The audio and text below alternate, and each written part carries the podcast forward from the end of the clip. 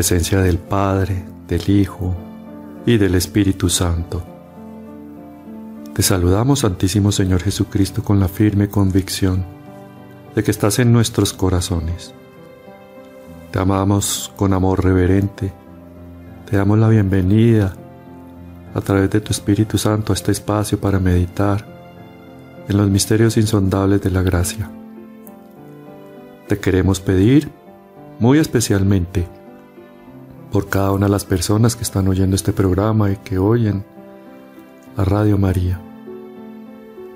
Especialmente aquellos que se sienten solos, deprimidos o desamparados, por los que están privados de la libertad, en alguna montaña, en alguna cárcel, ocupando la cama de un hospital, por aquellos que están también pasando por tribulación, por los que se sienten solos, deprimidos o desamparados. En definitiva, por los que están pasando en este momento por alguna prueba específica. Y a ti, Santísima Madre del Cielo, te pedimos que alcances para cada uno de nosotros las santas inspiraciones del Espíritu Santo. Te pedimos que nos animes, que nos motives todos los días, ponerlas por obra. Tómanos de tu mano, ya que tú eres madre, modelo y maestra. A nuestros santos ángeles custodios les pedimos gracia y bendición y protección. Que todo lo que hagamos, que todo lo que pensemos, que todo lo que hablemos, que todo lo que sintamos, sea para la mayor gloria de Dios Padre en el tiempo y en la eternidad. Amén. ¿Cómo están queridos amigos que en estos momentos están sintonizando aquí la Radio María? Bienvenidos a este programa que no pretende otra cosa sino meditar en esos tesoros de gracia y bendición que alberga nuestra amadísima Iglesia Católica. En el programa de hoy vamos a hablar algo de lo cual pues hace referencia San Ignacio de Loyola. San Ignacio de Loyola dice que lo que más nos impide la unión con Dios pues son tres cosas. La primera el pecado. Pues eso es obvio porque cuando cometemos un pecado mortal, nos separamos nosotros libre y voluntariamente del amor de Dios. Lo segundo, el miedo. Pero no el miedo por el temor en sí mismo, sino hace más referencia al miedo a cumplir la voluntad de Dios. Porque muchas veces pensamos que la voluntad de Dios es dolorosa y sí, algunas veces lo es, pero pensamos que nosotros no vamos a ser capaces. Y resulta que la voluntad de Dios es buena, bonita y agradable. Es buena, o sea, no tiene defecto, es bonita, o sea, es hermosa y es agradable, te va a gustar. Y si es buena, pues no es mala, porque la voluntad de Dios siempre al final va a tener como relieve el amor de Dios. Y el amor de Dios siempre es bueno. Y tercero, el ruido. Si somos honestos, somos o somos en estos mundos que nos ha tocado vivir, en este mundo convulsionado del siglo XXI, somos ruidosos. Entonces lo que más nos impide la unión con Dios en este caso es la falta de el silencio. Y de eso es lo que vamos a hablar.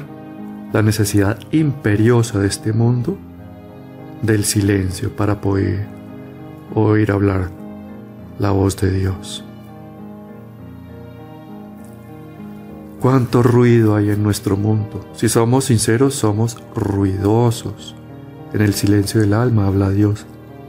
Si no hacemos silencio, la criatura queda privada de Dios. Cuando estuvimos en cuarentena por esta pandemia que prácticamente ya pasó, pudimos ver la oportunidad también nosotros de haber hecho mucho silencio para poder escuchar la voz de Dios. En estos últimos tiempos el silencio es necesario y la adoración. Porque no se puede adorar si no hacemos silencio y no se puede hacer silencio si no adoramos. Practicar el silencio es silenciar el interior, la mente, los pensamientos, los sentimientos, los afectos. Y esta parte es muy importante, la de la mente, tanto ruido de diálogos internos, fatuos innecesarios, tanto cotilleo tenemos nosotros en nuestra mente. Practicar el silencio es meditar, pensar y dejar que Jesús, a través de su Espíritu Santo, el Padre Celestial, a través de este Espíritu Santo nos hable, que nosotros no se lo permitimos muchas veces. El silencio es un arma poderosa, dice Isaías. Vuestra fuerza está en el silencio. La fuerza del silencio. Es un libro que así lo denominó el cardenal Sara. Y vamos a hablar varios pensamientos de este libro, de la fuerza del silencio. Es el cardenal, es mejor no hablar y ser que hablar y no ser, citando a San Ignacio de Antioquía, Elías, Moisés, San Juan Bautista, el mismo pueblo de Israel, tuvieron que pasar por el silencio y el silencio pues es el desierto. En el desierto definitivamente habla Dios cuando ya nosotros no tenemos nada que decir. ¿Cuánto silencio hacer? Hasta que se sienta el roce de las alas de los santos ángeles. O sea, silencio total ni siquiera murmurar bajito, silencio total. Tú puedes romper el silencio solo para mejorarlo. El silencio es acogedor, es fecundo. El silencio hace el silencio. Madre Teresa Calcuta dice, el fruto del silencio es la oración. El fruto de la oración es la fe. De la fe nace el amor y del amor nace el servicio. Esto es lo que vemos como lo podemos tener también en relieve y contraste en el Evangelio de Marta y María. Ahí lo podemos encontrar. Y nosotros muchas veces caemos en el activismo, comenzamos por el servicio y resulta que el servicio empieza por el silencio, que me lleva a la oración, que me lleva a la fe que me lleva al amor y ahí sí sirvo. De lo único que tenemos necesidad es del silencio para poder así escuchar a Dios. ¿Qué nos dice Benedicto XVI al respecto? Primero, dice, el silencio tiene la capacidad de abrir en nuestro ser un espacio interior para que Dios habite, para que permanezca su mensaje y nuestro amor por Él para que penetre la mente, para que penetre el corazón y aliente toda la existencia. Benedicto también nos dice, en nuestra oración nos encontramos ante el silencio de Dios y en el que puede advertirse una sensación de abandono y que Él no nos escucha. Pero este silencio como le sucedió a Jesús en la cruz, no es señal de ausencia.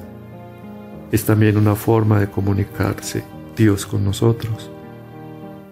En medio del silencio es que Dios nos habla.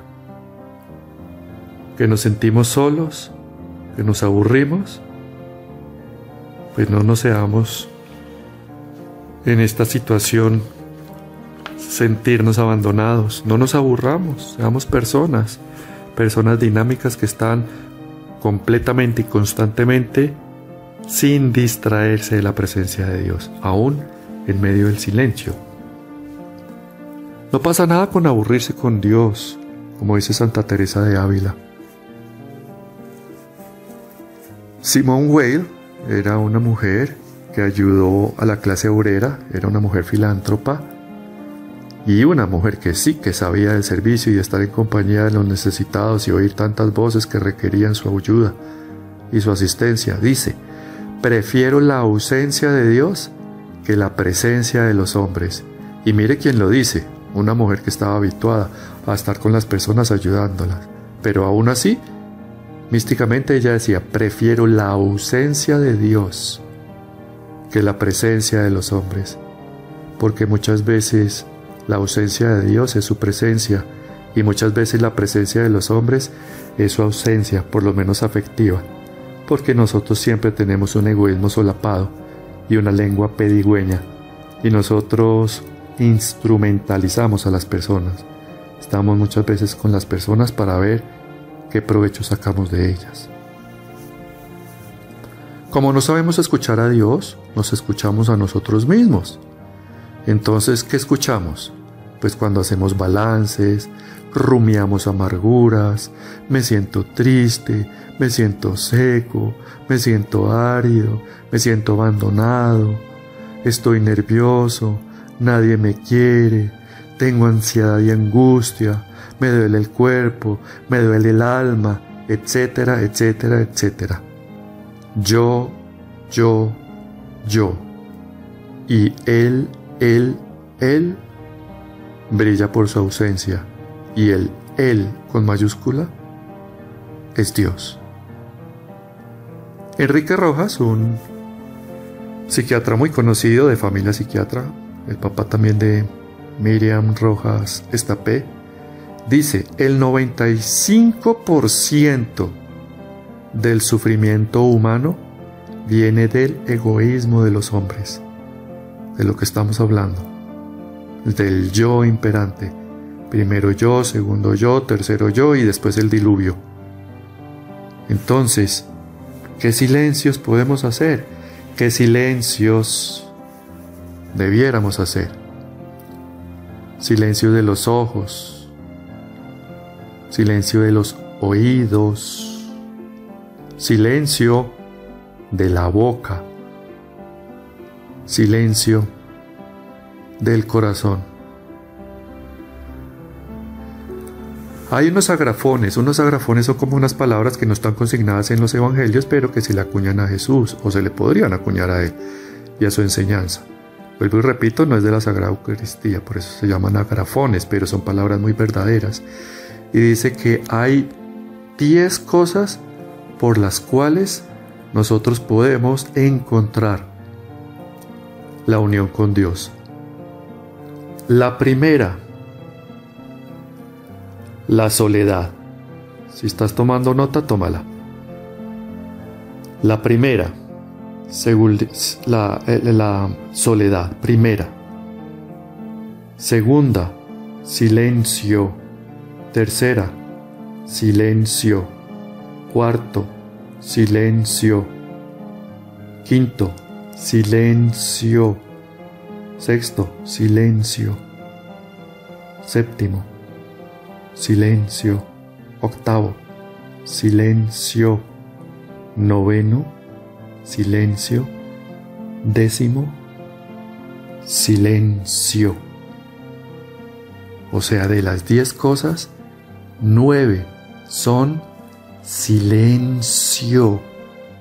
Calladito te ves más bonito porque puedes escuchar la, la, voz de Dios. Y una, pues la soledad. Buscar la soledad para estar en silencio. Silencio del cuerpo. Es el lenguaje no verbal. San Rafael Arnay, antes de ser Trapense es un monje.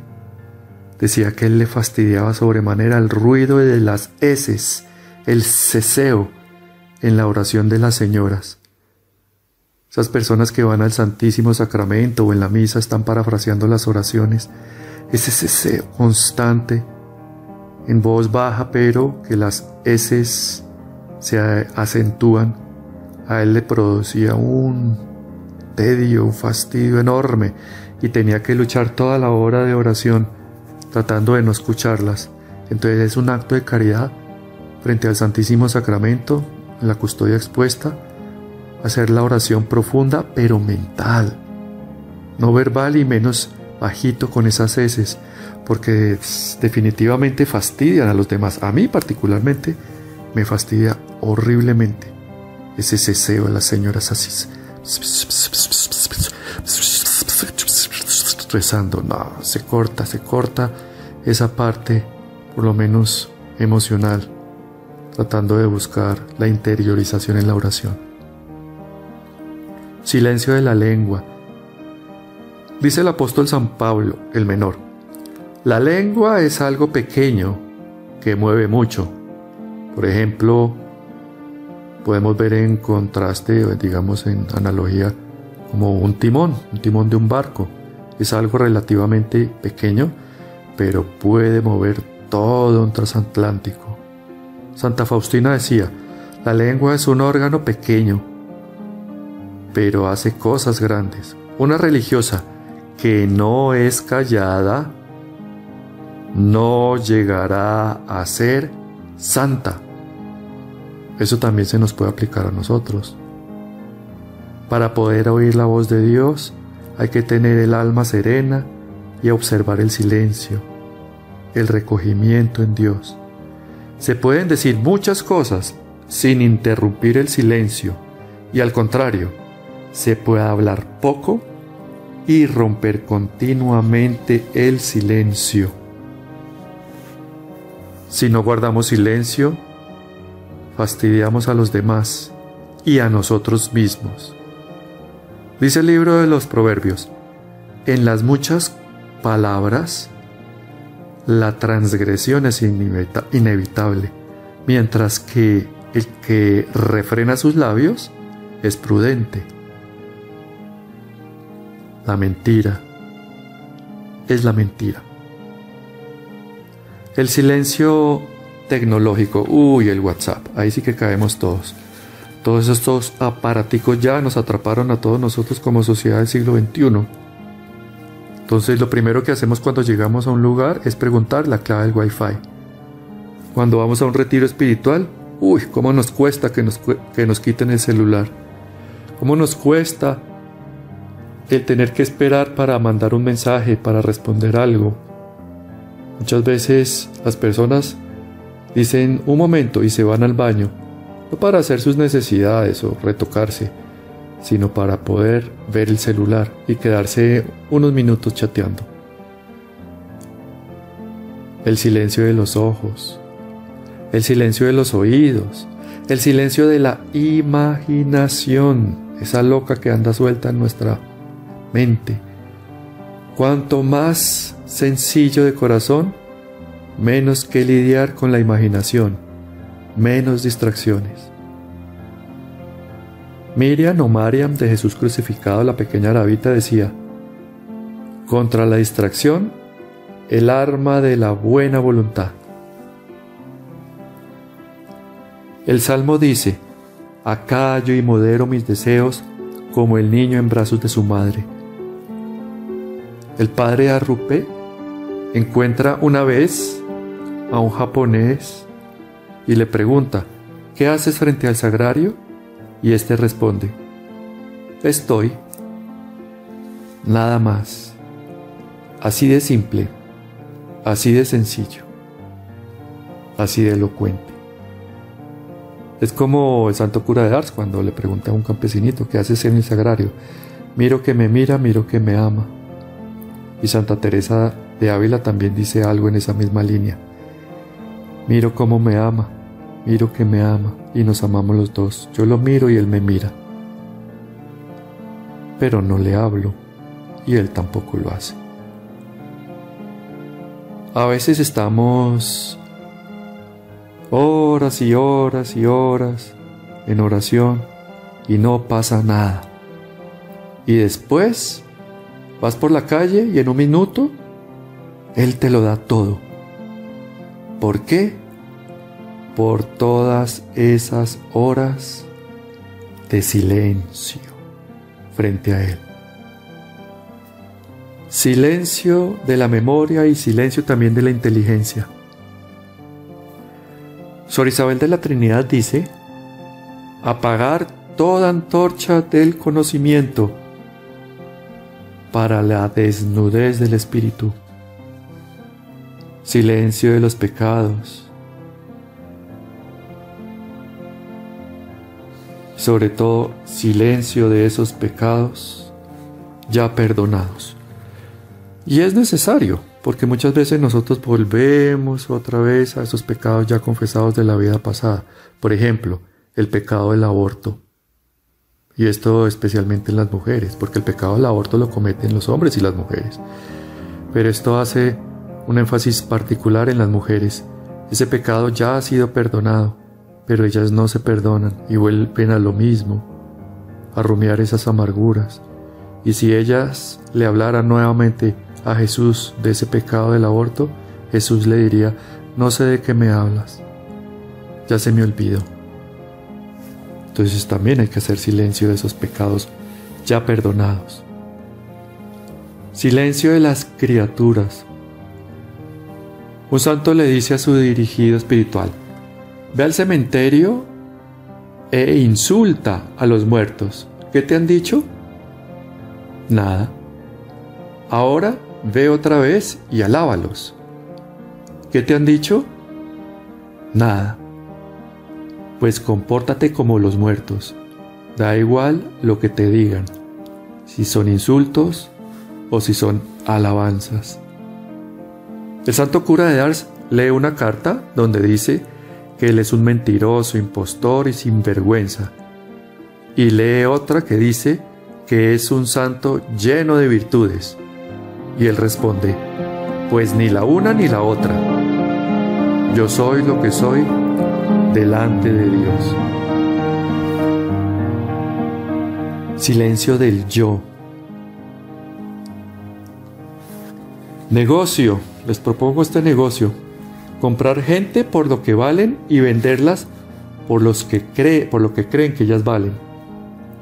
Hay que pensar que tenemos que pasar inmediatamente de la victimación a la culpabilidad. Silencio del corazón. Hay personas que son calladas exteriormente, pero por dentro están juzgando, ruidos internos, diálogos internos, haciendo balances, postulados, etcétera, etcétera, etcétera. El silencio exterior es necesario, sí, pero para llevarnos al silencio interior. Lo que nos contamina sale de nuestro corazón. Madre Teresa de Calcuta dice, Jesús nos pide ser mansos y humildes de corazón, pero no llegaremos a eso si no hacemos silencio interior. La humildad y la oración se desarrollan de un oído y una mente y una lengua que han vivido en silencio con Dios porque en el silencio del corazón es donde definitivamente Dios nos habla. ¿Quieres ser humilde? Solo hay una manera, no te digo ni dos, ni tres, ni cuatro, ni cinco. Solamente hay una manera y es la de recibir humillaciones como dice San Luis María, San, San Monseñor Escribá Balaguer, San Monseñor Escribá. Tú no eres humilde cuando te humillas, eres humilde cuando a ti te humillan y lo llevas por Cristo. Silencio del amor propio. Silencio ante las murmuraciones. Santa Teresa de Jesús dice, verdaderamente se es grande cuando se calla ante las falsas acusaciones. La recompensa será grande, mientras que en el continuo disculparse no hay ningún provecho. Silencio en los ayunos. Ayuna, pero no lo digas. Silencio en las vigilias. Cuando estamos frente al Santísimo en las vigilias, silencio, no conversar con el que está al lado, no murmurar, no comentar esa emoción interior que me acaba de llegar, no, silencio. Silencio en la enfermedad, no estarse quejando, diciéndole a todo el mundo los nuevos padecimientos que cotidianamente estoy teniendo. Hoy amanecí de esta manera, mañana de otra. Hoy me duele una pierna, hoy me duele un brazo, hoy me duele el hombro, hoy me duele la cabeza, hoy tengo ardor en los ojos, hoy me duele el pelo de tanto haber dormido, etcétera, etcétera. Silencio en el frío, en el calor. Si está haciendo mucho calor, no lo digas. La gente también tiene la sensación térmica. Si está haciendo mucho frío, tampoco lo digas. La gente sabe que está haciendo frío y por eso está abrigada. Silencio en las privaciones y necesidades. Silencio del espíritu. No desear nada. No desear dones extraordinarios no son signos de santidad, eso ya lo sabemos. Silencio de videntes, de mensajes, de escarchas, de olor a rosas, de sentir, de sentir, de sentir. Porque si no caemos en una espiritualidad del sentimiento, y sentimiento es eso, simplemente algo epidérmico muchas veces. Y si no siento, pues abandono mis prácticas de piedad. Sentido de propiedad de dones, también hace parte del silencio del espíritu. Madre Teresa de Calcuta duró 50 años de silencio espiritual, aridez y sufrimiento, para poder cargar y entender el sufrimiento de los demás. Al principio sí tuvo locuciones y manifestaciones, pero era porque Jesús le estaba pidiendo fundar y fueron tres años, el obispo le decía, todavía no, todavía no, tres años. Y después, cuando le dice que sí, funda y un calvario interior de silencio, de ausencia, de aridez, de sequedad, de noche oscura.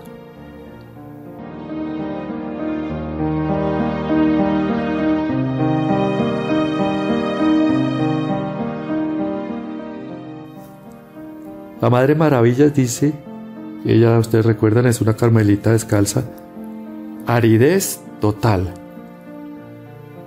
Quería al Señor de los consuelos y no los consuelos de Dios.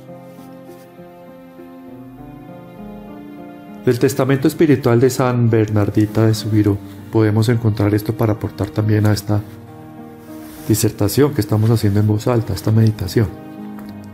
Gracias por esta alma que me has dado, por el desierto, por la aridez interior, por tus noches y tus relámpagos, por tus silencios y tus rayos, por todo, por ti, ausencia y presencia. Gracias, gracias, oh Jesús. Hay dos ventanillas, una para pedir y otra para ofrecer. Cuando se está en la segunda, Dios te pilla, te atrapa, te agarra, porque hay muy pocos en esas, en esas ventanillas de ofrecerse. Todos van a pedir. Santa Teresita del Niño Jesús decía, en tiempos de aridez, aridez extrema, y en enfermedad, enfermedad extrema, ella decía que no le pusieran los medicamentos cerca, encima así de la mesita de noche, para no tener la tentación de tomármelos todos. Corría el riesgo ella de poder suicidarse en ese sufrimiento acérrimo. Dice, entre Dios y yo hay un muro, pero detrás del muro está Él, mi Padre. Hay un falso silencio, y es un silencio demoníaco, el silencio del demonio mudo. Personas silenciosas, pero que en su interior son máquinas de juicios. El silencio al director espiritual. Esto no le cuento, y esto sí, el demonio dice esto, no le cuentes, cállate. Ese es el silencio mudo frente al director espiritual. El silencio cobarde en contra de la injusticia.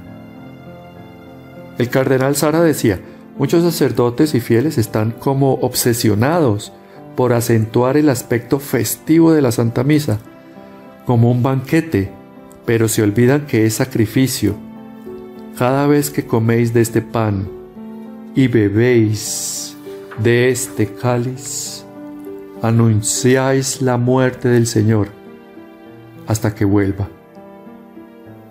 ¿Qué bebía el Padre Pío en la Santa Misa? El Calvario. Cada vez que vayamos a misa pensemos que estamos como pensemos cómo nos comportaríamos nosotros si estuviéramos en el Calvario. ¿Bailaríamos? ¿Danzaríamos? ¿Tocaríamos panderetas? Las misas del Padre Pío eran dos horas espartanas de silencio total, contemplando el misterio. Hay personas que puedes disentir en esto. Es más, alguna vez en una charla yo la estaba dando y dijo, pues el Padre Pío se equivocó, porque la misa no solamente es calvario, también es un ambiente festivo, es la resurrección de Jesús. Y si vamos a las mismas palabras del San Pío de pues, Pietrelcina, pues él dice, sí, a la misa se va al Calvario y sufre mucho. Y le preguntan, ¿y en la comunión también sufre? Sí, sufro, pero es un sufrimiento de amor.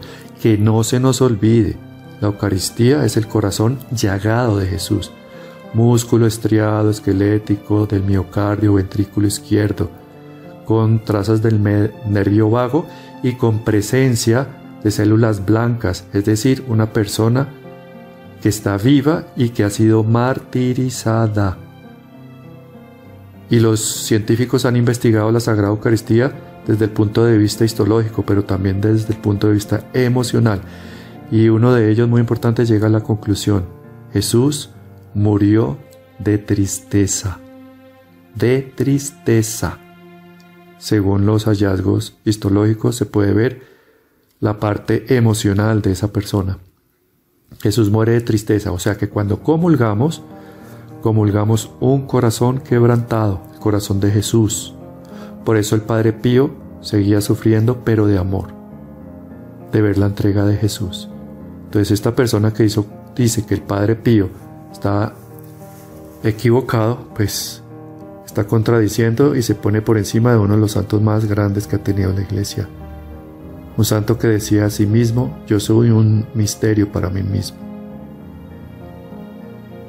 Dice también el cardenal Sara, hay muchos cristianos fervorosos, conmovidos con la pasión y muerte de Jesús en la cruz, que se han quedado sin fuerza para quejarse frente al sacerdote y obispos que actúan como animadores de espectáculos y se convierten en protagonistas de la Eucaristía prácticamente se convierten en recreacionistas o recreadores profesionales.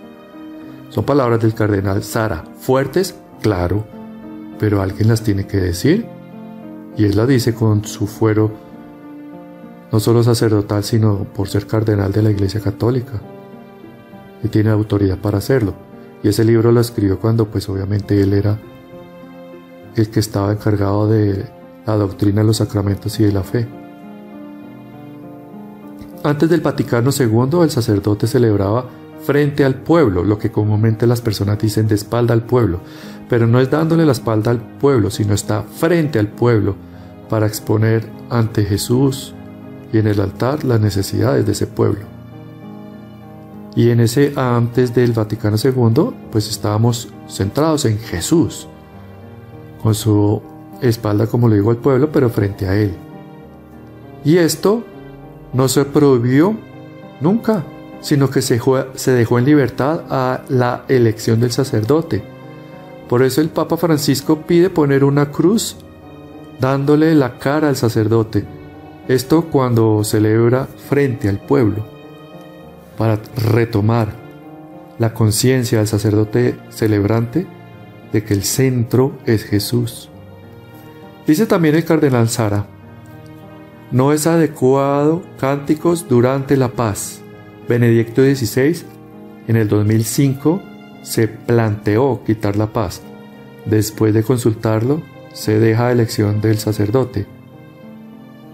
Por lo menos la pandemia sí nos dejó eso. El momento de la paz ya no es un momento tan desorganizado, todo el mundo abrazándose, dándose la mano, sino se hace una leve reverencia a los que están alrededor. Lo ideal es a los que están solamente a mi lado. ¿Se puede quitar si se prevé que va a haber mucho desorden? Sí, se puede quitar, por ejemplo, en esas misas que son sociales. Las misas de matrimonio, las misas de exequias, de difunto, que hay personas que solo van a esos eventos sociales enmarcados en una Eucaristía, porque de resto ni se asoman por las iglesias. Son como los billetes, ¿no? El chiste que dice que los billetes de 2.000 van a ir al cielo, pero los de 50.000 no. Los de 50.000 no van a ir al cielo porque muy poquitas veces van a misa. En cambio los de 2.000, esos sí que van a misa. En la comunión, la música no es del agrado del cardenal Sara, fíjense. Dice silencio desde el primero que comulga hasta el último, para que se pueda estar en intimidad con Dios. Y yo sí que comulgo con esto. Porque sí, sabemos que dentro de la misa se pagan flores, se paga el estipendio y se paga la música y al músico. Y el músico, como está devengando un salario, pues se dedica a cantar y a cantar y a cantar. Y en muchas iglesias el sonido está sobredimensionado. Y el cantante, para poder tener un retorno, pues canta fuerte, para poderse oír. Y eso sí que rompe esa intimidad necesaria con Dios cuando se acaba de comulgar. Porque en este momento yo, tú que comulgas, somos un sagrario viviente en un corazón de carne que se deleita y quiere inhabitar Dios. El sagrario, donde está guardada la reserva, sí que es hermoso, hecho por manos artesanas expertas. Pero el sagrario que más le gusta inhabitar a Jesús es el sagrario del corazón. Eres tú mismo. Y en ese momento hay miríadas y miríadas y miríadas de santos ángeles adorando la Eucaristía en ti. Entonces ese es el momento propicio para la intimidad con Dios. Pero ese momento muchas veces se interrumpe con la música sobredimensionada en el volumen, que no para, que no para y que no para. Entonces también dice el cardenal Sara que debería haber un canto de entrada, un canto de salida y además los cantos litúrgicos. Pero en ese momento especialísimo de la comunión debería hacer un silencio.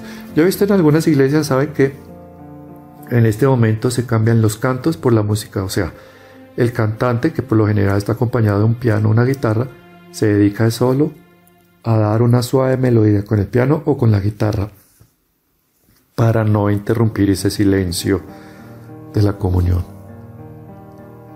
Vuelvo y lo repito, lo que dice el cardenal Sara. ¿Cuánto silencio hacer? Hasta que se sienta el roce de las alas de los santos ángeles. Es el silencio de los bienaventurados en el cielo donde las almas están unidas a los ángeles y a los santos, en medio del Espíritu, donde ya no existe la palabra, es un silencio sin fin, envuelto en el amor de Dios, un silencio de plenitud, un silencio de asombro, un silencio de admiración. Porque en el cielo no hay idioma, no se habla inglés, francés, mandarín, japonés, italiano, portugués, español. El silencio es el idioma del cielo. El silencio es el idioma del amor. San José María Balaguer decía, 30 años de silencio en la vida oculta de Jesús y cuando empieza la vida pública, 40 días al desierto. Le pareciera un poco 30 años de silencio para volver al silencio el silencio de Jesús ante el Padre, en el desierto. Silencio de Jesús en las noches de oración en el Getsemaní, ante Pilato, fue maltratado y humillado, y no abrió su boca. Silencio total. Como cordero fue llevado al matadero, y no se defendió, seguía en silencio. Como oveja muda ante sus verdugos y esquiladores, en silencio. Jesús en la cruz vivió el silencio de Dios, de Dios Padre. Dios mío, Dios mío, ¿por qué me has abandonado? La sábana santa es un ícono silencioso, pintado con la sangre de Jesús. Es como un manantial de sangre que susurra en el silencio. Ante él enmudezca toda lengua el silencio de María, en la encarnación, en su vida, al pie de la cruz, en Pentecostés. Todos salen a, predicar la palabra de Dios después de, Pentecostés, con fuerza y con unción. ¿Y María? Silencio, sobreabundancia de silencio. ¿Y San José? El hombre del silencio el siglo XXI es el siglo del silencio de San José. Hay tiempo de callar, hay tiempo de hablar, eso lo dice el eclesiástico, pero pone callar primero, primero callar. Dice también el cardenal Sara, los más grandes místicos y lo más extraordinario ha sucedido en el silencio. La transformación más grande sucede en el silencio en el silencio sagrado y sublime. No hay nada más sublime, no hay nada más pequeño, no hay nada más dulce y no hay nada más silencioso que Jesús en la hostia. Jesús en la hostia es el humilde, más humilde que cuando estaba tumbado en el piso lavándole los pies a sus discípulos. Más humilde que eso hay algo, sí, la Eucaristía la Eucaristía silenciosa y humilde. El silencio es un don y es conquista y es dádiva, es una conquista y es un don a la vez. San José dice, silencio en su infancia, silencio en la edad adulta. Pensaba San José horas y horas cultivando el silencio, pensando en Dios, la obra del silencio nos lleva a la oración. Él oraba y hacía silencio.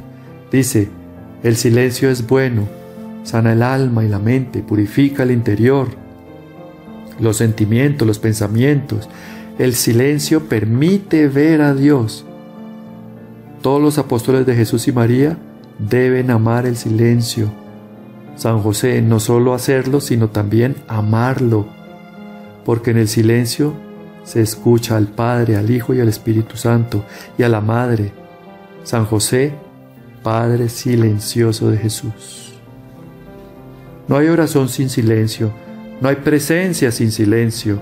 El silencio es la puerta, es la belleza, es la escucha, es la apertura, es la acogida.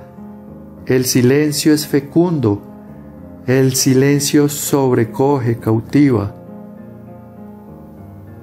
San Juan de la Cruz dice, música callada, soledad sonora, en el silencio. El silencio es reparador, porque hemos pecado muchísimo con la lengua. Reparar es evitar todo lo que ofende el corazón de Jesús, compensar con creces el mal que hemos hecho. Sor Isabel de la Trinidad se dejaba las, por ejemplo, las pinzas del pelo cuando le maltrataban y le pellizcaban el cuero cabelludo, ofreciendo eso en silencio. Los niños de Fátima, piedritas en los zapatos, y entre ellos sabían que lo hacían como sacrificio, pero los demás no lo sabían, o sea, lo hacían en silencio. La Santísima Virgen María al pie de la cruz. ¿Cómo pagaré al Señor todo el bien que me ha hecho?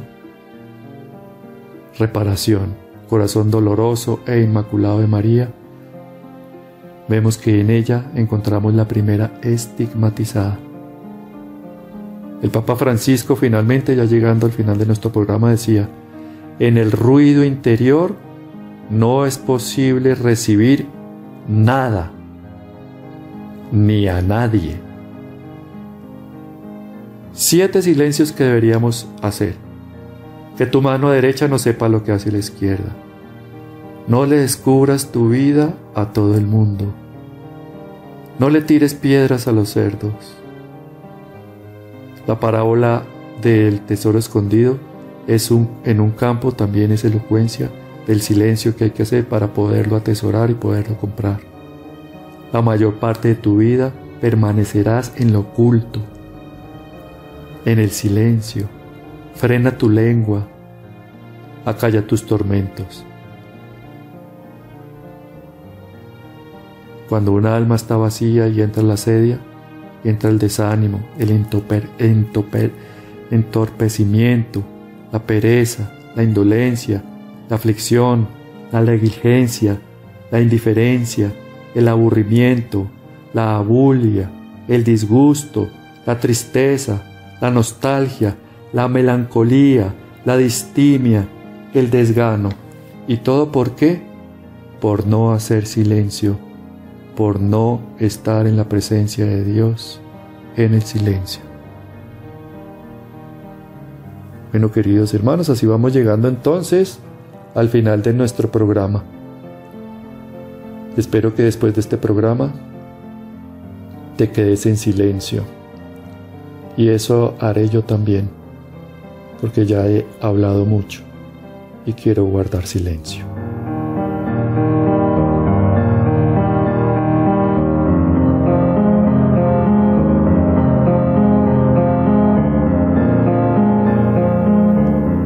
El Señor nos bendiga y nos guarde.